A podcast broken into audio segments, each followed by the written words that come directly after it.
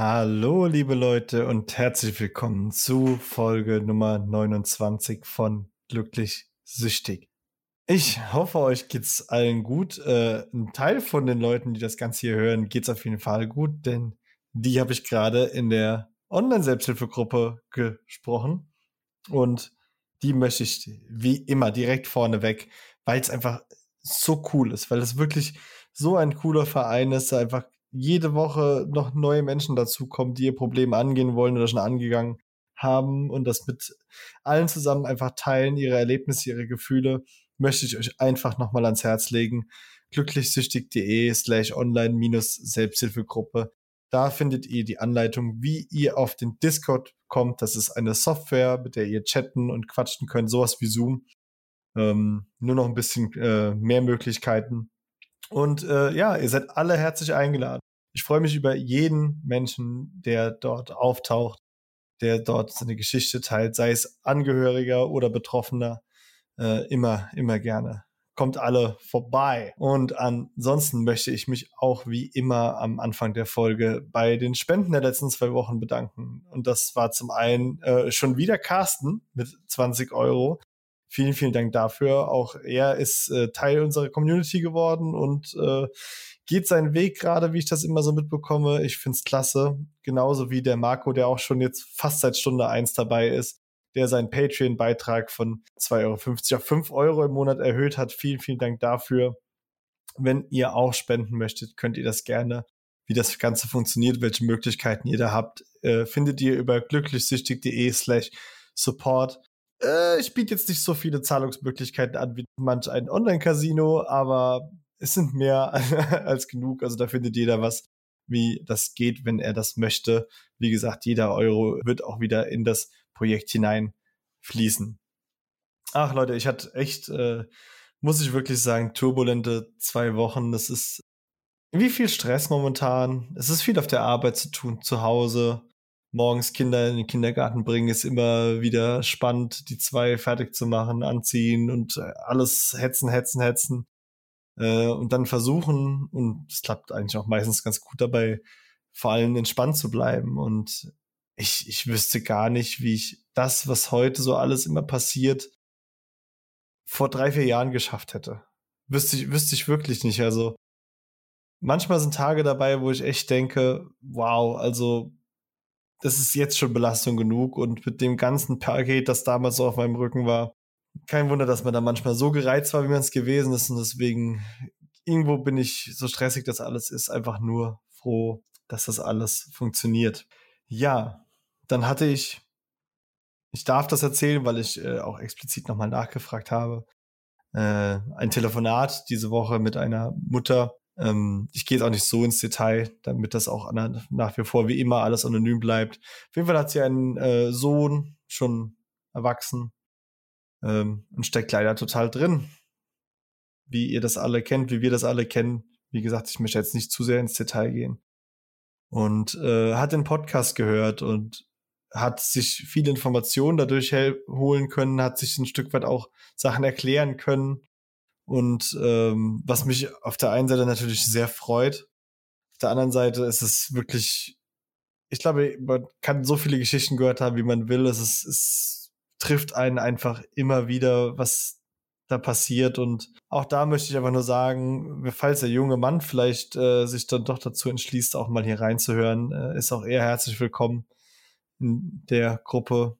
Und viele, viele schöne Grüße auch an den kleinen Bruder dieses jungen Mannes, der uns auch schon mit seinen viel zu jungen Jahren hört, weil er wissen will, was da gerade so passiert. Und ich finde es toll, wenn Menschen so viel Liebe bei ihren Angehörigen finden und hoffe, dass jeder von euch da draußen, der gerade vielleicht so diese Folge auch zum ersten Mal hört, kann ja sein, ne? weil wir sprechen heute über ein Thema, das bestimmt viele auch interessiert, die sonst noch keine Folge von Glücklich Sichtig gehört haben sich mal Gedanken darüber machen, was da so in ihrem Umfeld passiert. Wie gesagt, ich möchte jetzt auch gar nicht so tief in die Materie reingehen, äh, dass vielleicht zu gegebener Zeit, wenn wir mal wieder eine etwas, wie soll ich sagen, emotionalere Folge machen.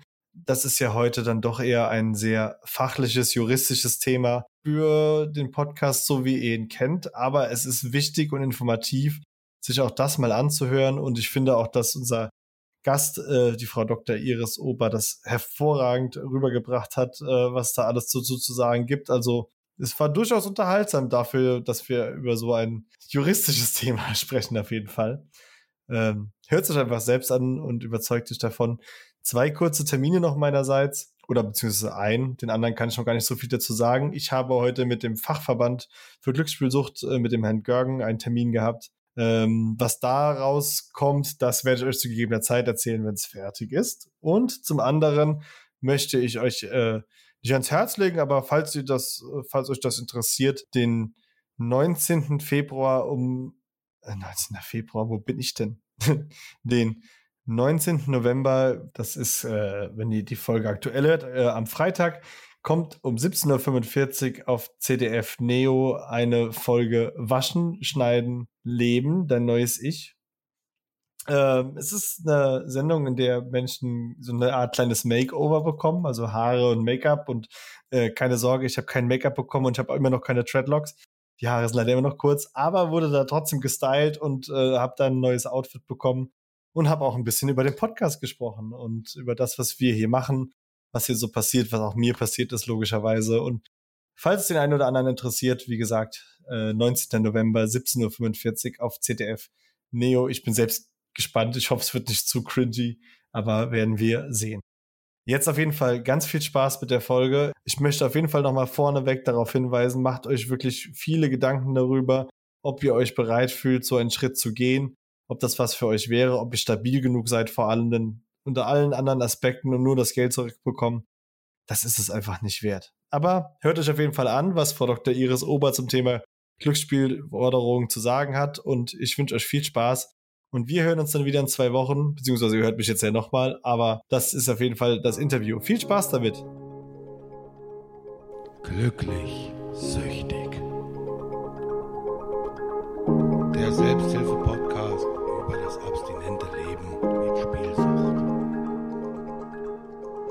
Herzlich willkommen, Frau Dr. Iris Ober, und vielen Dank, dass Sie sich überhaupt äh, Zeit hierfür nehmen. Sie ist Fachanwältin für Arbeitsrecht und Bankrecht und Kapitalmarktrecht, wenn ich das richtig recherchiert habe.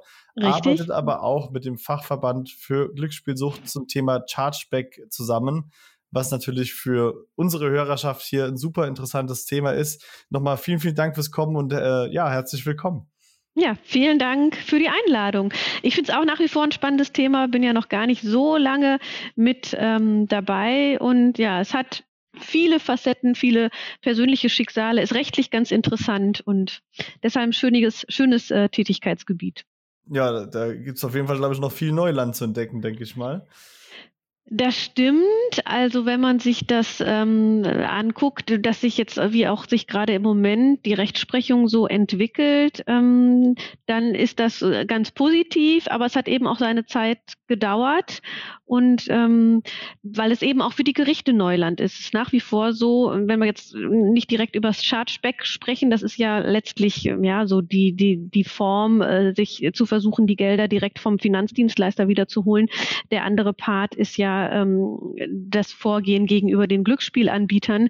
Und gerade da tut sich im Moment eben sehr viel, aber es gibt noch ähm, keine Rechtsprechung vom Bundesgerichtshof und keine vom Oberlandesgericht so oder von irgendeinem Oberlandesgericht, so dass da die Gerichte noch sehr frei in ihrer Entscheidung sind und das macht es natürlich dann auch sehr unterschiedlich, wie die Entscheidungen ausfallen.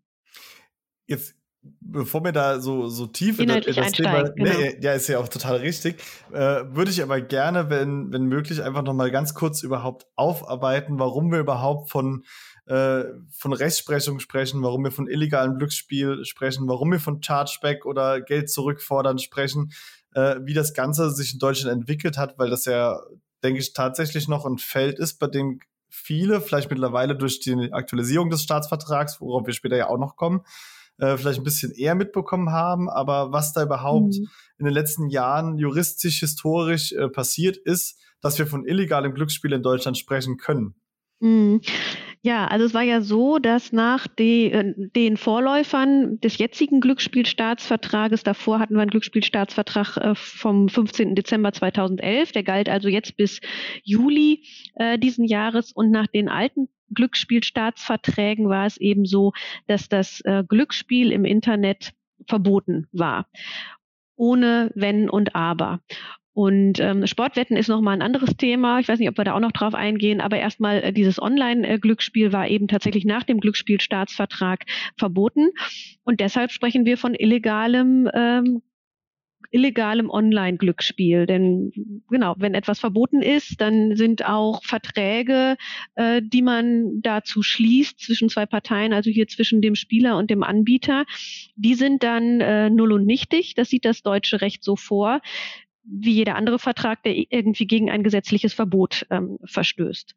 Und ähm, das ist eben erstmal so die Grundlage äh, dafür, dass man dann eben auch geltend machen kann, dass Gelder, die zum Zwecke der, der Erfüllung dieses nichtigen Vertrages ähm, geflossen sind, ähm, dass man die eben dann versuchen kann, sich zurückzu holen, weil es dafür letztlich dann für die Zahlen keine Rechtsgrundlage gibt. Das ist so, ja, der Versuch, das äh, relativ einfach mal äh, darzustellen. Ne? Es gibt eben keine mhm. Rechtsgrundlage und deshalb ähm, ist da eben der Versuch oder gibt es die Möglichkeit, die Gelder zurückzuverlangen, entweder eben vom Spieleanbieter oder ähm, man kann es auch versuchen äh, gegenüber dem Zahlungsdienstleister oder der Bank, die involviert waren. Jetzt äh, ist das eine Frage, die ich vorab gar nicht so aufgeschrieben habe, aber die mir jetzt in den äh, letzten Tagen bei einer anderen Recherche nochmal durch den Kopf ging. Der äh, ursprüngliche Glücksspielstaatsvertrag von 2011 mhm. ist ja auch der, der die Lücke mit Schleswig-Holstein beinhaltet. beinhaltete mhm. beinhaltete, kann man sagen. Genau, tatsächlich. Ja, ja genau. Ähm, das betrifft aber dann in dem Moment auch die Online-Casinos, die quasi ihren äh, Sitz oder ihren vermeintlichen Sitz in Schleswig-Holstein haben oder ihre Lizenz dort erworben haben. Auch das ist dann, äh, spricht man dann von einem illegalen Online-Casino in dem Moment, weil es einfach auf Landesebene illegal betitelt ist? Oder wie, wie ist das genau zu sehen? Na gut, da wird es dann, es äh, geht dann ja weniger darum, ob jetzt das Casino an sich illegal ist, sondern eher um die Frage, ähm, ob das Angebot illegal ist. Und da musste man dann unterscheiden oder musste man unterscheiden, dass ähm, wenn jetzt ein Spieler äh, mit in Schleswig-Holstein seinen Sitz hatte und von da aus ähm, das Angebot in Anspruch genommen hat, das Angebot im Internet, dann war das kein illegales Angebot. Ähm, ne? Natürlich ist es schwer da zu unterscheiden. Das, das Internet, äh, so, da hat man ja von überall her Zugriff drauf, aber der Spieler, der es dann von Schleswig-Holstein aus ähm, wahrgenommen hat, da war es dann kein illegales Angebot, da war das dann nicht illegal, der Vertrag. Der aber quasi seinen Sitz in Schleswig-Holstein selbst haben musste. Muss, genau. Ah, ja. ja. Ja. ja, ich, ich muss auch immer ein Stück weit, äh, also lachen, soweit es geht natürlich, aber man, man ich habe ja durch die ganze Community-Arbeit auch ein paar Leute kennengelernt aus den verschiedensten Bundesländern. Mhm. Und immer wenn dann wirklich jemand aus Schleswig-Holstein kam, dachte ich mir, ja, wow, also er ist tatsächlich auch in, diese, diesem äh, Bundesland, das, das ist ja quasi das deutsche Las Vegas äh, aus, aus, aus, dem Blickwinkel betrachtet. Und kommt dann auch tatsächlich äh, daher und hat dort seinen Wohnsitz und ist dann ja. dementsprechend so einer der wenigen, der das mehr oder weniger dann legal betrieben genau. hat. Genau, genau, genau. Ja. Der hätte dann aber auch in dem Fall tatsächlich keinen Anspruch auf, auf äh, so ein Chargeback-Verfahren ja. oder so eine ja. Forderung. Ja, der hätte dann keine Chance, ja. Das, mhm. ist, das ist ja echt verrückt. Es, es ist wirklich äh, amüsant, wie, wie unterschiedlich da die Rechtsprechung durch solche kleinen äh, winkeladvokatischen ja. Entscheidungen von 2011. Na gut, das war eine Entscheidung dann des Landes Schleswig-Holstein, denke ich mal, für einen geringeren Schutz ihrer Einwohner. Ne? Und das wirkt sich dann tatsächlich so aus. Also da, da wird dann, da macht sich dann eher, ähm, wird da eben, ist dann von Bedeutung, dass wir es hier eben nicht mit einem Bundesgesetz zu tun haben, sondern eben mit einem äh, Staatsvertrag und der dann eben der Umsetzung in den einzelnen Bundesländern äh, bedarf. Und mhm. äh, deshalb konnte es dann diese Abweichung geben. Ja, auf jeden Fall nochmal schöne Grüße an die CDU und FDP, die das damals ermöglicht haben. Ganz, ganz toll. Ja. ähm, Sie haben gerade schon so ein bisschen angemerkt, dass Sportwetten nochmal so ein Stück weit ein gesondertes Thema ist. Also welche Bereiche betrifft, sage ich mal, das illegale Glücksspiel der letzten Jahre jetzt explizit? Also wir haben, sage ich mal, so wenn ich jetzt mal so kurz überschlage, wir haben das Thema äh, Online-Poker, Sportwetten, Online-Casino. Das wären jetzt so, sage ich mal, die drei größten namhaften äh, Dinge, die mir jetzt einfallen. Genau, also Online-Casino und Online-Poker betraf das ähm, beides. Und ähm, die Sportwetten waren eben noch äh, gesondert geregelt, da ähm, es bei Sportwetten eben schon möglich war, Konzessionen äh, zu vergeben. Und da ähm, ist dann aber in Frage gestellt worden, ob das europarechtskonform ist, diese Vergabe ähm, von Konzessionen letztlich an, an, ähm, an deutsche ähm, Inhaber oder überhaupt diese an Einschränkungen, Einschränkung der Dienstleistungsfreiheit und so weiter.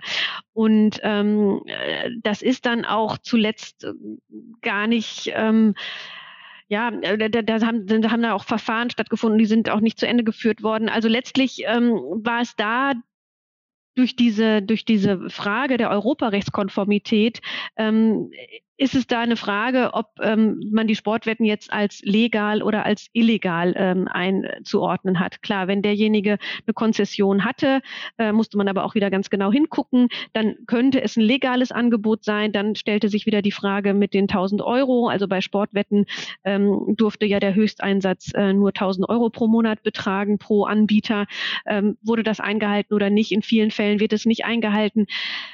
Das, äh, und dann wiederum müsste, es mal, müsste man es meiner Ansicht nach als illegales Angebot ähm, ansehen da haben sich alle sehr zurückgehalten, das tatsächlich mal vor die Gerichte zu bringen. Es hat jetzt ganz frisch, ich glaube im letzten Monat, zwei Urteile gegeben äh, zu Sportwetten, wo jetzt zwei Gerichte mit einer allerdings, wie ich finde, sehr kargen Begründung, so dass ich nicht glaube, dass das jetzt ähm, äh, rechtskräftig werden wird. Also ich denke, dass die Anbieter da auch in die Berufung gehen werden, das weiter überprüfen lassen werden.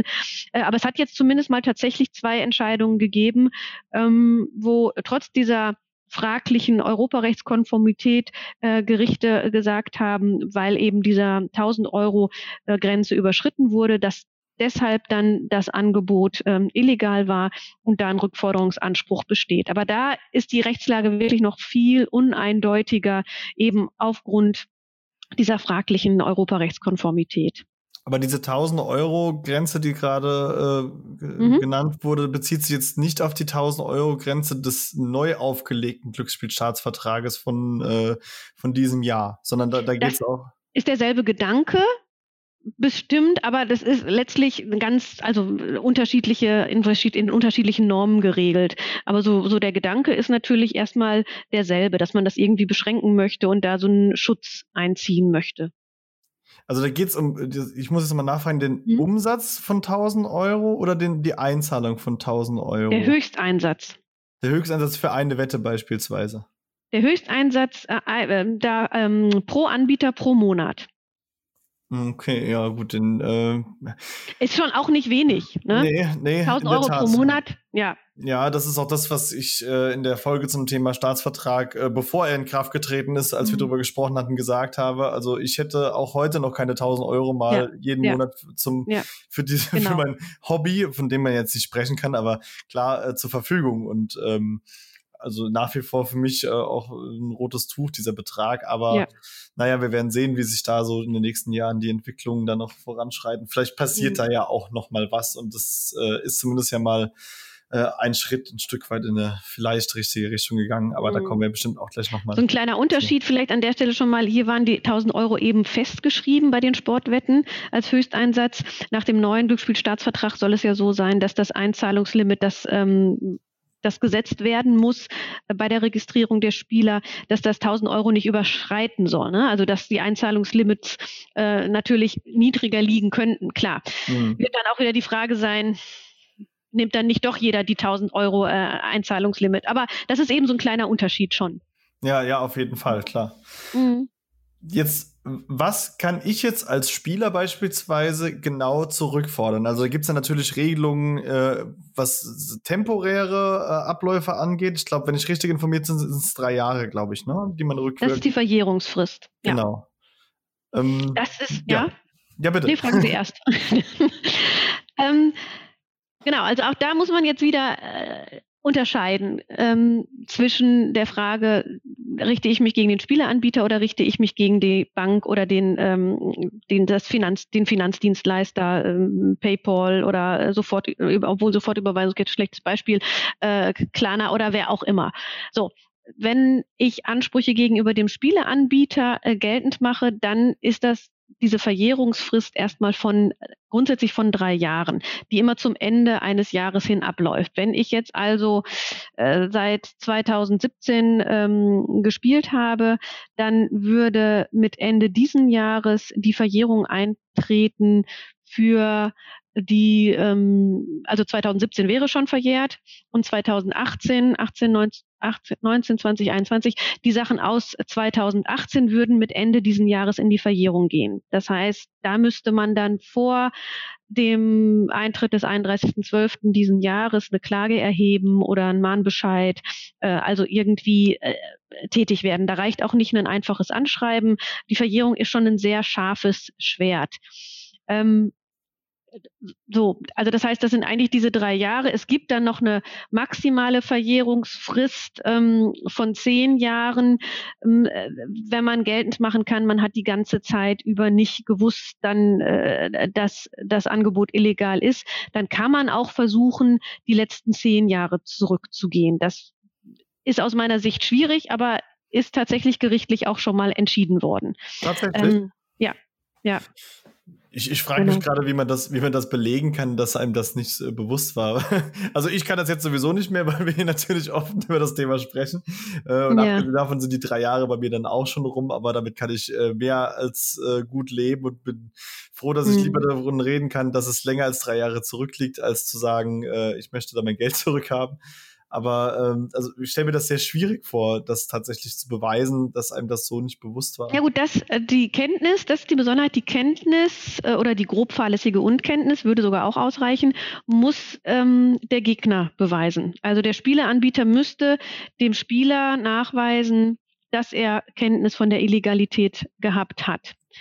Und ähm, da ist es wohl tatsächlich auch so, also in meinen Fällen jetzt zwar noch nicht, aber ähm, habe ich schon von Kollegen gehört, dass die Spieleanbieter dann auch wirklich das Internet durchforsten, Foren durchforsten, um äh, zu gucken, hat der äh, Kläger dann irgendwo was hinterlassen, woraus man darauf schließen kann, ähm, dass er Kenntnis gehabt hat.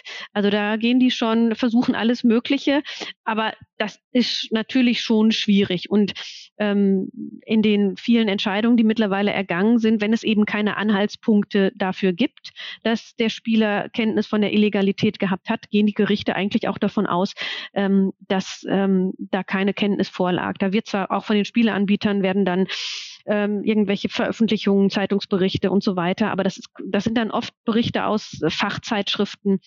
Und dem folgen die Gerichte eigentlich nicht, äh, dass sie jetzt sagen, das ist so allgemein bekannt, ähm, äh, dass man da eine Kenntnis unterstellen kann. Mhm. Jetzt haben Sie gerade auch schon gesagt zum Thema Zahlungsdienstleisterforderungen. Äh, also das ist ja quasi das Chargeback-Verfahren, genau. bezieht sich ja auf die Zahlungsdienstleister und nicht auf das Casino in dem Moment. Mhm. Da gibt es auch schon wieder Differenzierung, bei welchen Anbietern das mehr oder weniger funktioniert oder nicht funktioniert, weil Sie gerade schon von Sofortüberweisung beispielsweise gesprochen haben, was ja ein sehr gängiges Zahlungsmedium ist genau. in dem Bereich. Ja, also Chargeback ist so ein Fachbegriff, der bezieht sich eigentlich nur auf Kreditkartenzahlungen. Es wird aber so im Allgemeinsprachgebrauch wird das ähm, wir werden all die bestehenden Rückforderungsmöglichkeiten unter den Begriff Chargeback äh, gepackt. Aber ähm, das Chargeback betrifft eben nur Zahlungen, die mit der Kreditkarte vorgenommen worden sind, denn bei Kreditkartenunternehmen ist in den allgemeinen Geschäftsbedingungen, die oft 200 Seiten oder so umfassen, auf Englisch gefasst sind. Aber da sind Chargeback-Verfahren geregelt, meistens allerdings nur für Fälle, wo man ja eine Straftat äh, vorweisen kann, aufgrund derer die Kreditkartenzahlungen äh, vorgenommen worden sind. Also das kann man versuchen. Ähm, auch die Fristen innerhalb derer so ein Chargeback bei Kreditkartenzahlungen möglich sind, ähm, sind unterschiedlich von Kreditkarte zu Kreditkarte. Ähm, da ganz praktisch ähm, ist es so, ich hatte das mal, glaube ich, da hat die Bahn mir irgendwie was doppelt abgebucht über meine Kreditkarte. Da bin ich dann zu meiner Hausbank gegangen, über die ich die Kreditkarte habe, habe da einen Antrag gestellt und ähm, dann wird irgendwie nachgefragt und man muss da was ausfüllen und das hat tatsächlich auch geklappt. Bei den Fällen, wie wir sie jetzt hier haben, ist so meiner Erfahrung nach das mit der Zeit auch schwieriger geworden. Gleichwohl kann man das probieren. Also, dass eben von den Kreditkartenunternehmen das dann nicht akzeptiert wurde als Grund für ein solches Chargeback. Ja, also, wie gesagt, Chargeback ist wirklich so streng genommen nur das Verfahren bei Kreditkarten. Okay. Daneben gibt es dann noch ähm, die, das ist eigentlich so der beste Fall, wenn etwas, wenn eine Zahlung über eine Lastschrift auch gelaufen ist. Ähm, gut, Lastschriften direkt werden meistens nicht erteilt, aber auch die äh, Lastschriften, die dann vorgenommen werden über den Zahlungsdienstleister, ähm, die kann man für einen zurückliegenden Zeitraum von acht Wochen beantragen, wiederum bei seiner Hausbank, wo man sein äh, Konto führt. Und die müssen dann vorgenommen werden, also die Rückerstattungen, ohne dass man dafür einen Grund angeben muss, ohne dass das geprüft wird. Die letzten acht Wochen ähm, muss das so zurück äh, erstattet werden. Das ist dann natürlich, das zieht dann oft Folgeprobleme nach sich, ähm, dass dann der Zahlungsdienstleister, über den das abgewickelt wurde, der wendet sich dann äh, an den Spieler und ähm, äh, weil ja gut, dem so fehlt dann letztlich das Klar. Geld, genau. Äh, und weil dem fehlt ja erstmal das Geld und nicht dem, äh, dem Spieleanbieter, wobei man immer nicht sonst genau weiß, wie, wie stehen die dann da in Kontakt. Aber ähm, das ist tatsächlich eine ganz gute äh, Möglichkeit und meiner Erfahrung nach bekommt man auch dann die, äh, die Forderungen, äh, die dann an den Spieler gestellt werden, oft ganz gut ähm, abgewiesen. Ähm, so äh, außergerichtlich und es kommt wenig zu gerichtlichen Verfahren, ähm, wobei man ähm, schon sagen muss, aber vielleicht schließe ich das erst nochmal kurz ab. Daneben gibt es dann eben noch die, die Möglichkeiten wie Sofortüberweisung und so. Da gibt es keine Möglichkeit, ähm, die Zahlung zurück, sich so zurückzuholen irgendwie auf einem automatischen Wege. Genau, genau. Ja. Genau. Und wenn das Geld dann angewiesen ist und weg ist, dann, dann kriegt man das auch nicht wieder zurück. Da kann man dann eben nur ein Forderungsschreiben aufstellen und genau. Aber man muss eben sagen, bei äh, diesem Vorgehen, ob jetzt gegenüber der Bank oder de, de, dem Zahlungsdienstleistern. Ähm, zwar ist es ja so, dass nach dem alten äh, Glücksspielstaatsvertrag den Banken und Finanzdienstleistern eine Mitwirkung an Transaktionen, denen illegales Glücksspiel äh, zugrunde liegt, ähm, verboten war. Ähm, das Problem ist nur so, dass die Banken und Finanzdienstleister dann immer behaupten ja, wir haben ja gar nicht äh, davon gewusst, äh, wofür diese äh, Transaktionen, wozu diese Transaktionen dienten. Zwar gibt es da so einen Code, mit dem solche Zahlungen äh, versehen werden, aber Banken und Finanzdienstleister haben, verteidigen sich dann damit, dass sie sagen, ja, der Glücksspielanbieter, der macht ja auch Sportwetten und bei Sportwetten, die sind ja auch teilweise erlaubt und deshalb konnten wir das gar nicht äh, wissen, ob das jetzt illegales äh, Online-Glücksspiel ist oder Sportwetten. Das heißt, die sagen, wir hatten gar keine Kenntnis davon und haben deshalb hier nicht vor vorsätzlich ähm, mitgewirkt und äh, deshalb nicht gegen diese Normen mhm. aus dem Glücksspielstaatsvertrag verstoßen. Und da hat sich das so in den letzten Jahren, da war die Rechtsprechung doch eher so, ähm, dass Ansprüche gegenüber Banken und Finanzdienstleistern ähm, eher nicht zugesprochen worden sind von den Gerichten. Auch das mhm. ist vom Bundesgerichtshof noch nicht entschieden worden, aber so, ja, so unter, unterinstanzlich ähm, ist das eher schwieriger als jetzt das Vorgehen gegenüber Spieler, ähm, über, gegenüber den Spieleanbietern. Wobei das ist ja, also so die, die, also Schuldfrage möchte ich da sowieso nicht äh, stellen, aber ich sag mal die Verantwortungspflicht in manchen Bereichen, wo ich mir wirklich denke, mhm. wenn jetzt beispielsweise, ich erinnere mich, äh, vor ein paar Wochen hat meine Mutter, äh, ist leider einem Betrugsfall äh, aufgelegen, mhm. wo sie eine Überweisung nach Holland geschickt hat, um, ich glaube, äh, eine Herdplatte zu kaufen. Mhm. Und äh, da hatte sie die Bank sogar noch angerufen, mhm. weil ihnen die Überweisung in dem Moment fragwürdig vorkam, mhm. um das quasi nochmal verifizieren zu lassen äh, wo ich mir denke, also ich mhm. habe in meiner in meiner wirklich äh, Hochphase vor, äh, sage ich mal, äh, drei Jahren, als es wirklich schlimm war, ähm, wenn ich mir da die Überweisungsträger angucke aus der Zeit, die habe ich alle noch hier tatsächlich liegen, ja. äh, das sind dann 100 Euro Abbuchungen teilweise ja. im 30-Minuten-Rhythmus. Wo ja. ich persönlich auch sagen muss, weiß ich nicht, ob das ganz ehrlich äh, gut ist, dass eine Bank da einfach in dem Moment nichts unternimmt. Jetzt mal unabhängig genau. davon, wer da juristisch Schuld hat oder nicht Schuld ja, hat, ja. ob es legal ist. Ich, ich finde es schwierig, dass eine Bank das zulässt, ja. äh, zu sehen, wie jemand, sage ich mal, sein, Ge sein Gehalt aufs Konto bekommt und innerhalb von 48 Stunden fließt das äh, mit einzelnen kleinen Überweisungen, bei denen einfach jeder Bankmitarbeiter, und ich kenne genug, mit denen ich gesprochen habe, genau weiß, was da los ist. Ähm, ja, aber da äh, geht es wahrscheinlich genau. in Zukunft. Das äh, sticht um ins Auge, ne? Und genauso wie Sie jetzt argumentieren, habe ich auch in einem Fall argumentiert, ähm, den ich beim äh, in Hamburg äh, geführt habe, beim Landgericht Hamburg. Da hatten wir die Besonderheit, dass tatsächlich der Bankmitarbeiter dann auch den Kunden mal angeschrieben hatte, per E-Mail hat gesagt, du, was ist hier eigentlich los mit deinem Konto und die Kontobewegungen irgendwie seltsam, du machst doch hier Online-Glücksspiel. Ähm, auch da hatten wir erstinstanzlich den Fall allerdings äh, verloren, weil auch da der Richter meinte, nein, äh, das reicht nicht, um der Bank da irgendwie eine Kenntnis nachzuweisen. Aber beim Oberlandesgericht ähm, haben wir uns dann zumindest äh, verglichen. Also da hat der, der, äh, ne, da hat der Richter dann schon gesehen, dass das auch ein Versäumnis dann der Bank ist. Aber es ist unglaublich schwierig, ähm, das tatsächlich gerichtlich durchgesetzt zu bekommen. Selbst in so einem Fall, wo ich meine, äh, da äh, war das klar, wobei man da sagen musste, das war dann ungefähr in der Hälfte der Spielhistorie, gab es dann diese E-Mail und da war dann klar, eigentlich das, was danach war, ne, da hatte ich mir ganz gute Chancen eingerechnet und äh, mhm. war dann auch so. Und das davor ist eben schwierig. Mhm. Ja, du kannst ich nachvollziehen. Ja, vielleicht willst du doch noch was mit meiner Jura-Karriere, ja. wenn, ich, wenn ich schon so ein gutes Plädoyer hingelegt ja, habe. Genau. Ja, mal schauen, mal schauen. Aber ich glaube eher, eher nicht da. schwierig, schwierig.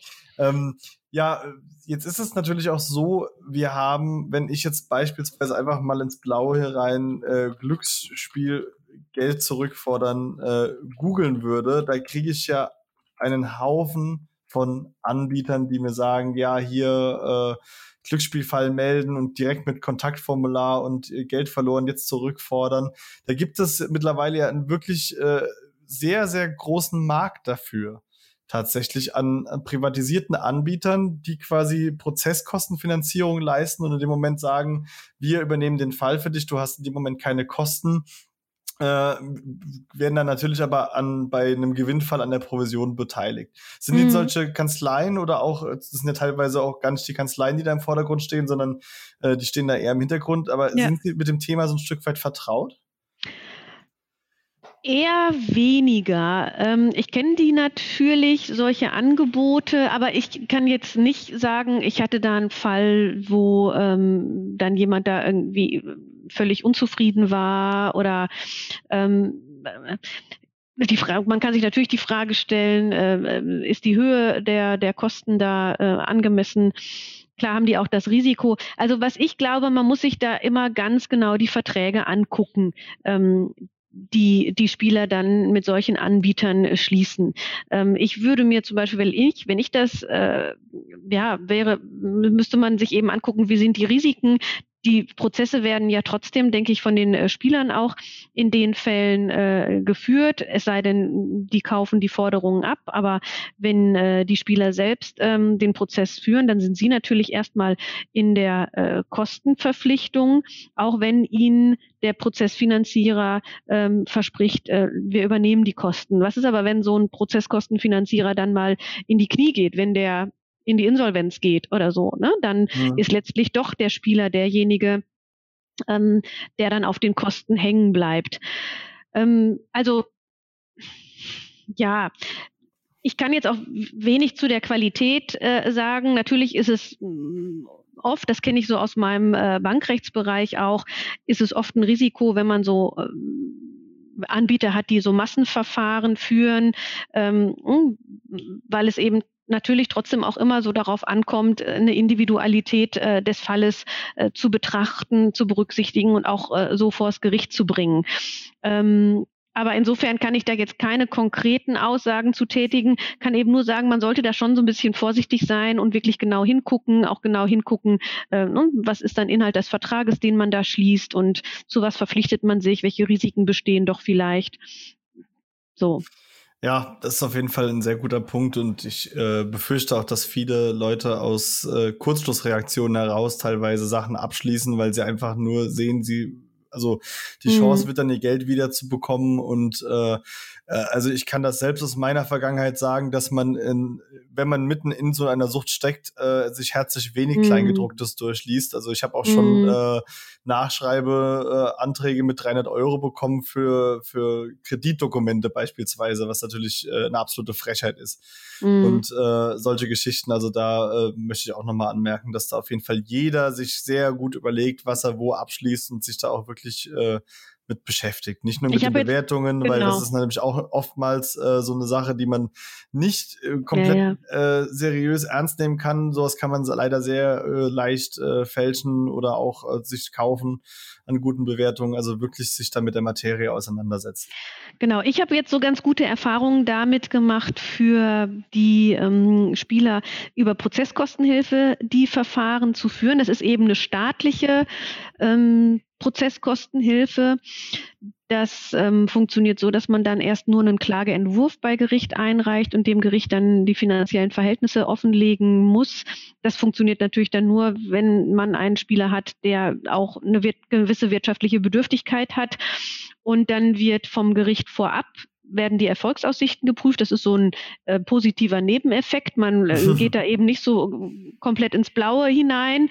Und ähm, das Gericht prüft also zum einen die Erfolgsaussichten schon so ein bisschen so summarisch, ein bisschen oberflächlich und prüft die wirtschaftliche Bedürftigkeit. Und wenn beides bejaht wird, dann wird dem Kläger Prozesskostenhilfe bewilligt. Dann wird die Klage erst quasi richtig äh, ordentlich eingereicht und ähm, die, der Spieler muss dann eben keine Gerichtskosten einzahlen und er ist von den Kosten ähm, befreit, wenn ein Vergleich geschlossen wird.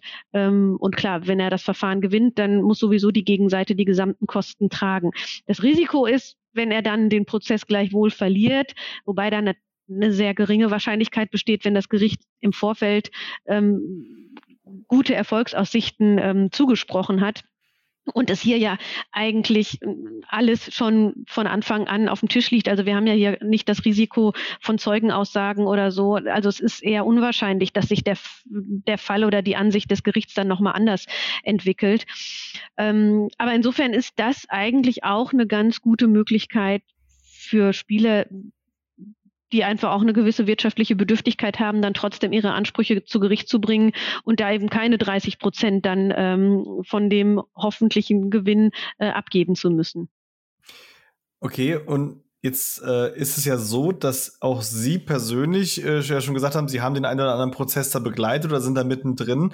Ähm, wie könnte ich beispielsweise jetzt als Autonomal-Ex-Spieler Sie kontaktieren und zu sagen, ich würde gerne mit Ihnen zusammen das Ganze angehen? Das ähm, läuft am ehesten über E-Mails meistens. Also ich, ähm, meine Kontaktdaten findet man eben bei dem Fachverband Glücksspielsucht, über den wir vorhin schon mal gesprochen haben, mit denen wir eben seit 2019 diese Kooperation haben. Die haben ja auch ihren Sitz in Bielefeld, ähm, dieser Bundesverband. Und da sind, sind wir auf der Internetseite angegeben, denn wir haben da eine Kooperation. Es ist so, dass wir sogar in einem ersten Schritt außergerichtliche, entweder außergerichtliche Forderungsschreiben gegenüber Anbietern ähm, kostenlos machen oder äh, auch, wenn es um Abwehr von Schreiben geht, von Finanzdienstleistern, die Fälle, die, die wir vorhin schon mal besprochen haben, wenn man also sich das Geld zurückholt und dann sich dann Forderungen ausgesetzt sieht. Das heißt, so diese ersten äh, außergerichtlichen Schreiben machen wir im Rahmen unserer Kooperation mit dem Fachverband ähm, kostenlos. Ähm, genau, da sind unsere Kontaktdaten angegeben, dann bekomme ich eine E-Mail von den Leuten und ähm, schreibe zurück und sage, was ich benötige.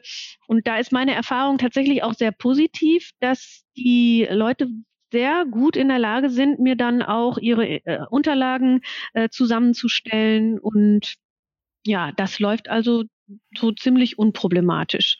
Und wenn es dann aber eben ins gerichtliche Verfahren geht, das muss man tatsächlich dazu sagen. Meine Erfahrung äh, ist schon so, dass die ähm, Spieleanbieter ähm, oder überhaupt so die, die Gegenseite außergerichtlich sind die alle eher nicht eher nicht vergleichsbereit.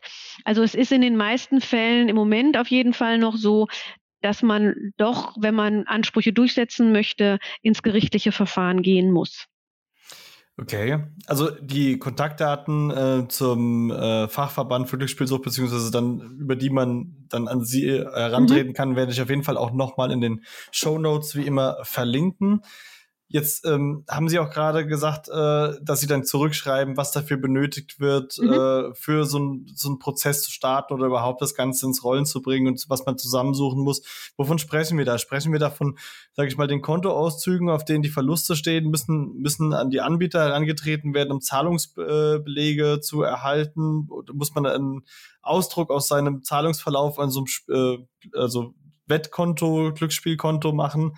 Äh, ja. Was sind da so im Regelfall die, die Daten, die da benötigt werden? Also es werden? geht beides. Für das außergerichtliche Tätigwerden ähm, brauche ich das jetzt immer noch gar nicht so im Einzelnen. Ähm, da ist natürlich gut, wenn man das schon mal äh, zusammensammelt. Je konkreter, also es kommt so ein bisschen darauf an, wie konkret sich jetzt ähm, zum Beispiel aus den eigenen Kontoauszügen das entnehmen lässt. Wenn sich das daraus konkret entnehmen lässt, wofür Verwendungszweck und so weiter, dann wird das auch ausreichen.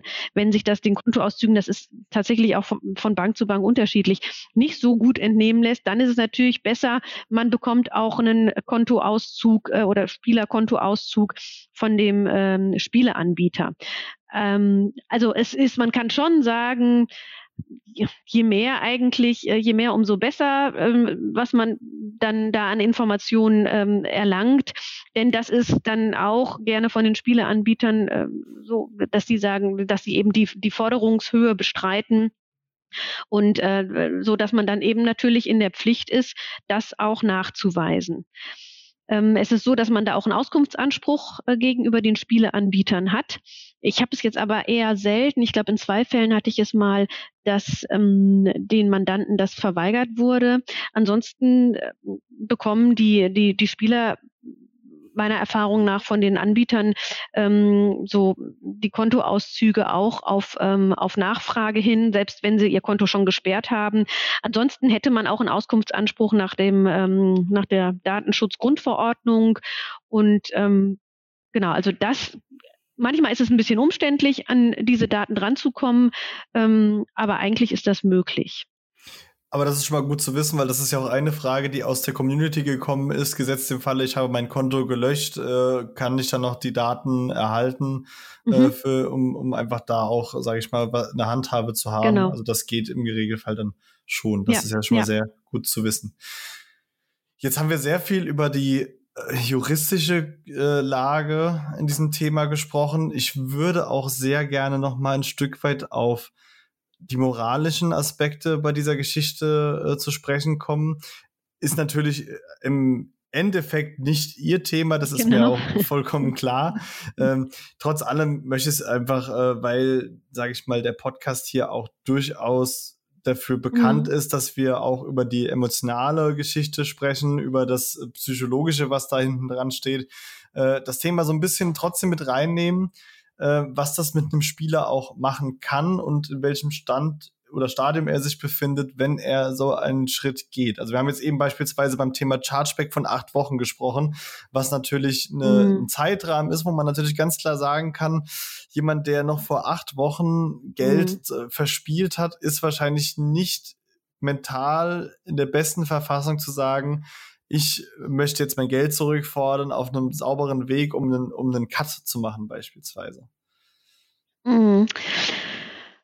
Also es ist so, dass die allermeisten, die sich bei mir melden, ähm, die, die sind häufig auch direkt sogar in der Therapie und bekommen das dann vom Therapeuten. Oft sind das auch stationäre Therapien, ähm, bekommen die dann die Kontaktdaten, wo ich dann also erstmal ein ganz gutes Gefühl habe, ähm, dass das ähm, äh, ja dass das jetzt nicht irgendwie ist, um dann gleich den nächsten Einsatz ähm, wieder äh, tätigen zu können. Ähm, des Weiteren mache ich natürlich also auf die Hilfeangebote auch aufmerksam, wobei ich auch weiß, ich gucke den, den, Mandanten natürlich auch nur vor die Stirn und ähm, ich werde das nicht abschließend beurteilen können, wie ernst der es meint damit, äh, dass er mir sagt, äh, ich begebe mich in Therapie oder ich befinde mich in Therapie oder so.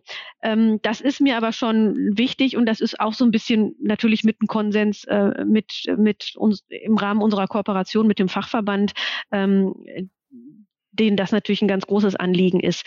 Ein weiterer Aspekt, ähm, den ich äh, auch aus juristischer Sicht natürlich benennen muss, ist, ähm, äh, dass sich ähm, äh, die Spieler tatsächlich eines Eingehungsbetruges strafbar machen könnten, wenn sie äh, mich jetzt ähm, Ansprüche für sie geltend machen äh, lassen, äh, obwohl sie eigentlich, ähm, ja, obwohl sie entweder bewusst ähm, äh, das Spiel betrieben haben oder obwohl sie vorhaben, dann äh, die Gelder auch wieder einzu, einzusetzen.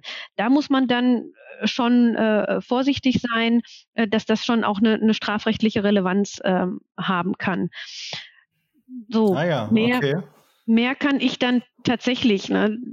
So. Nee, ähm, das, wie gesagt, also ich äh, habe ja auch klar, ganz klar äh, getrennt, dass das natürlich mhm. überhaupt nicht in ihrem Aufgabenbereich liegen äh, kann, soll und auch gar nicht. Also mhm. es, es, es, geht ja auch gar nicht. Das ist ja auch äh, vollkommen legitim.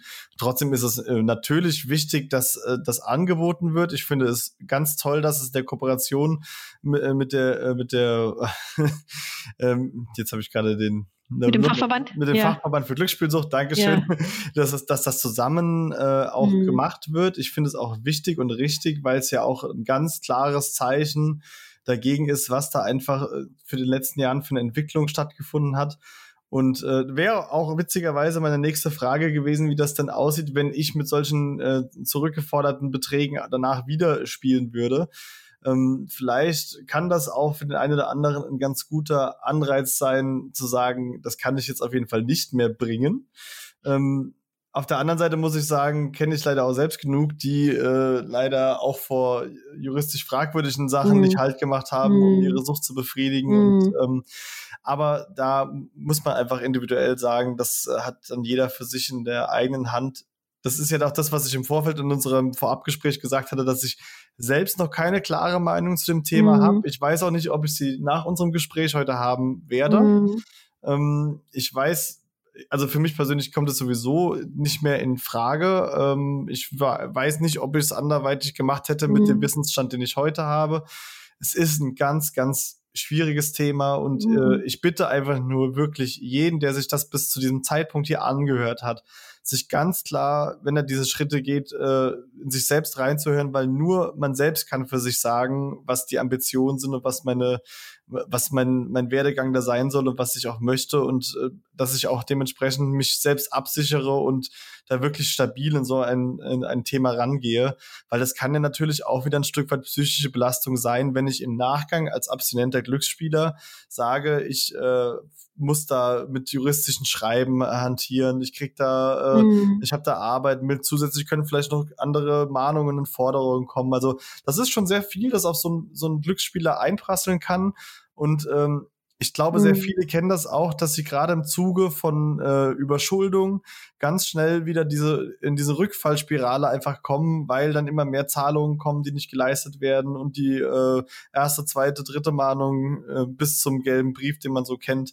Mhm. Ähm, und wenn dann noch so eine so eine gerichtliche Geschichte dazukommt, mhm. muss man auf jeden Fall für sich ganz klar aufpassen und die mhm. richtigen Schritte vorher, denke ich, gehen und die richtigen Schutzmaßnahmen da anwenden. Das wollte ich genau. einfach nur noch mal so Angehörige mit einbeziehen und so weiter, ne, ist Absolut. da, denke ich, auch ein guter, genau. Aber ich finde es auch eine schwierige, natürlich äh, habe ich da so ein bisschen eine einseitige, ne, das ist mein Job und äh, ich sehe natürlich auch, wie unglaublich frech die Anbieter agieren was mich auch irgendwie wahnsinnig und rasend macht und wo ich denke, ne, man kann die damit auch nicht durchkommen lassen, ähm, dann so die Gelder zu behalten und einfach fröhlich weiterzumachen. Gut, jetzt haben wir eine andere äh, äh, Rechtslage, aber ähm, äh, das ist natürlich auch so ein bisschen meine äh, Sicht der Dinge, aber ist klar, ich denke auch, da trotzdem muss man sich da schon auch äh, äh, einen gewissen Schutz ähm, ähm, ja, versuchen äh, herzustellen, äh, damit das dann nicht wieder zu so einem Rückfall führt. Das glaube ich auch. Ja, definitiv. Aber wie, wie Sie auch wunderschön gesagt haben, äh, wie frech die Anbieter sind.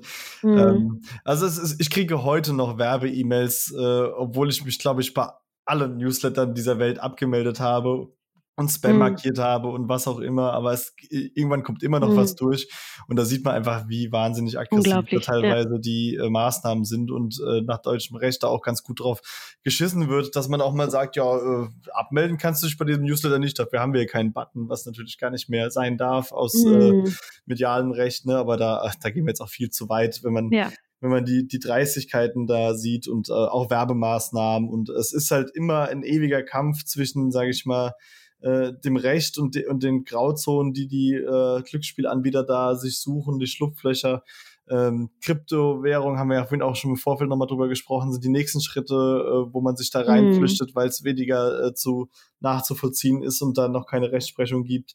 Genauso wie Handyspiele, äh, mit denen Anbieter mittlerweile immer jüngeres Publikum mhm. schon anfixen und die Mechanismen da schon trainieren.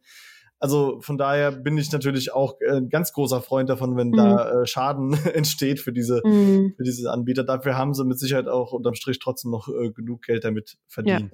Ja. ja. Wie ist das eigentlich mit ähm, negativen Vermerken äh, bei Bank und Schufa beispielsweise Zahlungsfähigkeit, wenn ich äh, zum Beispiel dieses äh, Chargeback-Verfahren in Anspruch nehme und da Geld zurückfordere? Solange äh, das, der Prozess da läuft, ich schätze mal, stehe ich dann sowieso sehr negativ da und äh, wird sowas dann auch aufgehoben im Falle eines äh, Zuspruchs? Also ich habe jetzt tatsächlich bei noch keinem Fall von einem Mandanten gehört, dass der einen solchen negativen Schufa-Eintrag bekommen hätte.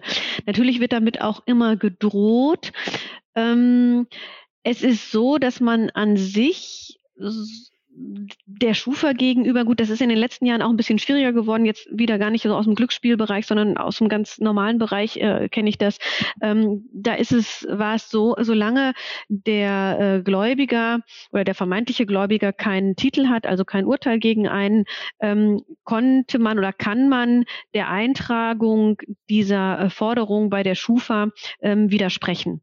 Und dann ist die Schufa an sich auch dazu verpflichtet, die Eintragung rauszunehmen. Also ähm, ist das eigentlich so während des laufenden äh, Prozesses gar kein, ähm, aus meiner Erfahrung heraus auf jeden Fall kein Problem, dass es da jetzt zu negativen Eintragungen bei der Bank oder Schufa äh, kommen würde. Klar, wenn man natürlich, wenn, das Ganze so weit geht, dass man aufgrund der Spieleinsätze bei der Bank äh, ähm, ins Minus rutscht mit seinem Konto und man eine Kontokündigung bekommt oder so, dann denke ich, ähm, dann wird es da zu negativen Eintragungen kommen. Dann wird es auch schwierig. Aber dass jetzt von Spieleanbietern äh, da Schufa-Eintragungen vorgenommen würden, ähm, oder ja, ich habe es auch selbst nicht erlebt bei den Fällen, über die wir vorhin sprachen, ähm, Rückforderung oder das Zurückgehen lassen von Lastschriften. Auch da ähm, hatte ich jetzt auf jeden Fall noch keinen Fall hier in diesem ganzen Zusammenhang, wo es zu solchen negativen Einträgen gekommen wäre. Ja, okay, das ist schon mal interessant zu wissen. Aber es wird eben immer angedroht, ne? Genau. Ja, natürlich. Das ist klar. So, es wird auch mit Strafanzeigen gedroht. Auch da hatte ich jetzt, äh, ich weiß nicht, wie, wie Fälle, ich meine schon bestimmt einige hundert, äh, hatte ich jetzt ähm, noch keinen Fall, wo dann wirklich dazu gegriffen worden ist, ähm, äh, den anzuzeigen, äh, äh, den Mandanten. Wir hatten vor kurzem, wie war das denn, auf in irgend, ich weiß jetzt gar nicht mehr auf welchem Wege, äh, wurde uns dann von Anwälten ähm, der Spieleanbieter in Aussicht gestellt, dass sie das jetzt irgendwie, dass sie auch meinten, wir würden uns da strafbar machen als als Anwälte, weil wir diese Verfahren äh, führen, weil wir Beihilfe oder so äh, betreiben würden. Da ist aber auch nie was gekommen. Also das ist tatsächlich zum großen Teil meiner Erfahrung nach auch Einschüchterung. Hm, ja, klar, ein bisschen bellen in der Hoffnung und ansonsten wahrscheinlich die Kollateralschäden so ein Stück weit auch einfach hinnehmen. Und mhm. da sieht man ja, dass äh, trotz, sage ich mal, vielen Geldbeträgen, die da schon jetzt zurückgefordert wurden, äh, es anscheinend noch nicht genug sind, um da, oder wahrscheinlich gibt es auch einfach keine Handhabe von deren Seite, wo man sich Erfolg verspricht, sonst würden sie es wahrscheinlich auch tun in dem Fall. Ja. Also äh, ist ganz interessant. Hat das eigentlich, äh, sage ich mal jetzt, das, das dieses Thema so ein Stück weit abzuschließen, Vorteile, wenn ich als äh, pathologischer Glücksspieler ähm, sage ich mal, registriert ist das falsche Wort, weil es würde so klingen, als hätte man dann Stempel, aber mhm. ähm, da quasi eine, eine Diagnose, pathologisches Glücksspiel ähm, mitbringe und dementsprechend auch schon, wie wir darüber gesprochen haben, therapeutische Unterstützung äh, mir geholt habe, hat das einen gewissen Einfluss auf solchen Prozess oder kann das einen Einfluss haben? Also ähm, kann einen Einfluss haben, ja, wenn man es tatsächlich nachgewiesen hat. Ähm, muss man auch unterscheiden, um eine Geschäftsunfähigkeit äh, darzustellen, äh, da muss natürlich schon sehr viel vorliegen. Also um jetzt sagen zu können, die Sucht ist so groß, dass jetzt die Geschäftsfähigkeit wegfällt, dass man gar nicht mehr in der Lage ist, das ähm, zu steuern, ähm, so Verträge abzuschließen. Da verlangt die Rechtsprechung schon sehr viel. Das habe ich jetzt, glaube ich, auch noch in keiner Entscheidung äh, gelesen. Das wäre ein zusätzlicher Aspekt, ähm, der zu einem zu einer Unwirksamkeit des Vertrages zwischen Spieler und Spieleanbieter äh, führen würde. Ähm, wenn es aber jetzt gar nicht so, also das ist, das, selbst wenn man jetzt eben nicht die Geschäftsunfähigkeit damit verliert, ist es natürlich trotzdem ja auch so ein bisschen äh, psychologisch äh, hilfreich, ähm, das vorm Gericht auch äh, äh, vortragen zu können, ähm, äh, dass da eine Sucht besteht, dass man äh, in Therapie ist. Das hat dann weniger eine rechtliche Bedeutung als vielmehr vielleicht auch so ein bisschen, das spielt vor Gericht auch eine Rolle, ähm, auch so ein bisschen so eine psychologische ähm, Bedeutung. Mhm. Okay. Jetzt habe ich noch einen äh, letzten Punkt auf meiner Liste und da, ich, ich sage mal, ein Stück weit war ich ja auch äh, in der Vergangenheit über das Thema informiert. Man hat sich das ein bisschen angelesen, was da so passiert äh, ähm, auf juristischer Seite. Wovon ich jetzt wirklich gar keine Ahnung habe, wie ist es mit dem neuen Glücksspielstaatsvertrag? Was hat sich dahingehend verändert für alle Fälle, die nach dem ersten siebten diesen Jahres, sage ich mal, aufgetreten sind? Weil wir haben ja jetzt ein, äh, ein Stück weit eigentlich auch eine Legalisierung in Deutschland äh, erwirkt. Genau. Ähm, wahrscheinlich wird sich jetzt so für die ersten Fälle noch gar nicht groß was ändern, weil, also na, natürlich äh, haben Sie erstmal recht, wir haben jetzt ähm, wie ich finde, leider. Ähm, aber wir haben jetzt eben eine Legalisierung ähm, des äh, Online-Glücksspiels. Und ähm, das kann jetzt angeboten werden, besteht aber unter einem Erlaubnisvorbehalt. Das heißt, die Spieleanbieter benötigen äh, immer noch eine Erlaubnis, ähm, oder benötigen eine Erlaubnis, um äh, das äh, Angebot im Internet zu platzieren. Darüber hinaus bestehen viele weitere und wirklich zahlreiche weitere Anforderungen, ähm, die eingehalten werden müssen und äh, die im Moment mit Sicherheit noch nicht eingehalten werden. Es ist im Moment auch so meiner Kenntnis nach, da bin ich vielleicht aber auch nicht auf dem aktuellen Stand, dass auch noch keine Erlaubnis erteilt worden ist nach dem neuen Glücksspielstaatsvertrag. Ähm, und eben, wie gesagt, das, wird noch, äh, glaube ich, lange dauern, bis die Anbieter ähm, die anderen, ähm, ob das äh, eben das Einrichten wieder dieser Limitgrenze, äh, ob das ist, dass da, es muss eine Minutensperre geben, es muss ein Sozialkonzept geben, es äh, muss gewährleistet sein, irgendwie so eine ach, Minutensperre habe ich glaube ich schon gesagt, ein Frühwarnsystem und so weiter. Ne? Äh, ja. Also die müssen wirklich, da, das muss man schon sagen, da steht viel im Gesetz drin ähm, an Anforderungen, was die Spieleanbieter gewährleisten müssen. Und meiner Einschätzung oder meiner rechtlichen Einschätzung nach ist es schon so, solange diese Anforderungen dann nicht, ähm, nicht, nicht erfüllt werden und das Angebot gleichwohl unterbreitet wird, ähm, ne, ist das kein legales Angebot. Also insofern hätten wir so lange ähm, dann quasi die, dieselbe Rechtsfolge wie jetzt auch, dass da kein legales Angebot vorliegt und dann eben Rückforderungsansprüche nach wie vor bestehen. Das ist interessant zu wissen. Also meine, äh, mein letzter Stand, den, äh, aber vielleicht ist es jetzt auch was anderes und wir reden aneinander vorbei mhm. äh, zum Thema ähm, der Legalisierung und äh, der, der neuen Konzession für den Glücksspielstaatsvertrag war bei einem Vortrag, den ich gehört habe vom Dr. Tobias Heyer vor, ja, wann war das? Im April, Mai? Mhm. Und da war der Stand, den äh, er damals mitgeteilt hat, dass 26 Konzessionen für äh, deutsche legalisierte Online-Casinos nach dem neuen Staatsvertrag äh, verteilt wurden. Mhm. Vier mhm. davon übrigens äh, an Casinos, die von der Bildzeitung äh, betrieben werden, die in letzter Zeit außergewöhnlich viel äh, berichtet über mhm. Menschen, die dann doch so viel Geld gewonnen haben. Mhm. Ähm, oh Gott. Ja, das, ja, äh, aber da sind wir ja schon beim nächsten Punkt. Ja. Ne? Also wo, wo, ich wirklich sage, es kann doch nicht sein, dass eine, äh, dass ein der Axel Springer Verlag in dem Fall so eine ein, ein, eine Kon äh, ein, ein Konzern, der so eine mediale medialen Impact auf ja. die Gesellschaft hat, zeitgleich ein Suchtmittel in eigener Hand hat und dafür die Leute auch steuern kann. Aber mhm. das ist nochmal ein Thema. Also wenn ja. wir da jetzt weiter sprechen, dann, ja, ja, äh, dann sitzen wir bis morgen noch hier. Ähm, also ich kann es nicht ganz sicher sagen. Ich hatte jetzt einen Anfragenden schon äh, tatsächlich, der jetzt nach neuem Recht ähm, äh, äh, seit dem Inkrafttreten des neuen Glücksspielstaatsvertrages gespielt hat. Und der hatte schon selbst recherchiert, dass eben viele dieser Voraussetzungen ähm, nicht erfüllt äh, waren von dem Anbieter. Und ähm, da, wir werden es jetzt versuchen, wir werden jetzt äh, die Forderung an den Anbieter richten und ähm, wie gesagt, inwieweit die Konzessionen erteilt worden sind, ähm, im April wäre ja komisch. Ich meine, gut, es gab diese Übergangsphase, ähm, aber ob jetzt wirklich vor in Kraft treten, jetzt im Juli ist er ja eigentlich erst in Kraft getreten, schon äh, äh Konzessionen, aber ich kann es nicht ganz sicher sagen. Müsste man ich, bei ich der entsprechenden Behörde mal. Ich selbst ja. nochmal äh, gucken, das war eine Inklusion Fußball. Äh, Veranstaltung, ich, ich, ich werde es nachreichen, mhm. auf jeden Fall. Ja. Ich, ja. ich, ich kann es jetzt wirklich nicht mehr äh, sagen. Aber ja, es äh, ist auf jeden Fall, oder war vielleicht einen Monat vor, ähm, vor Umsetzung, ich weiß es gar nicht mehr genau. Mm, Aber mm. wie gesagt, also man muss sagen, viele meiner Fälle, die meisten Fälle, wie gesagt, einer äh, hatte sich jetzt gemeldet, die meisten meiner Fälle spielen tatsächlich noch nach altem Recht. Mm. Klassisches Spielen, super. Ja, ja.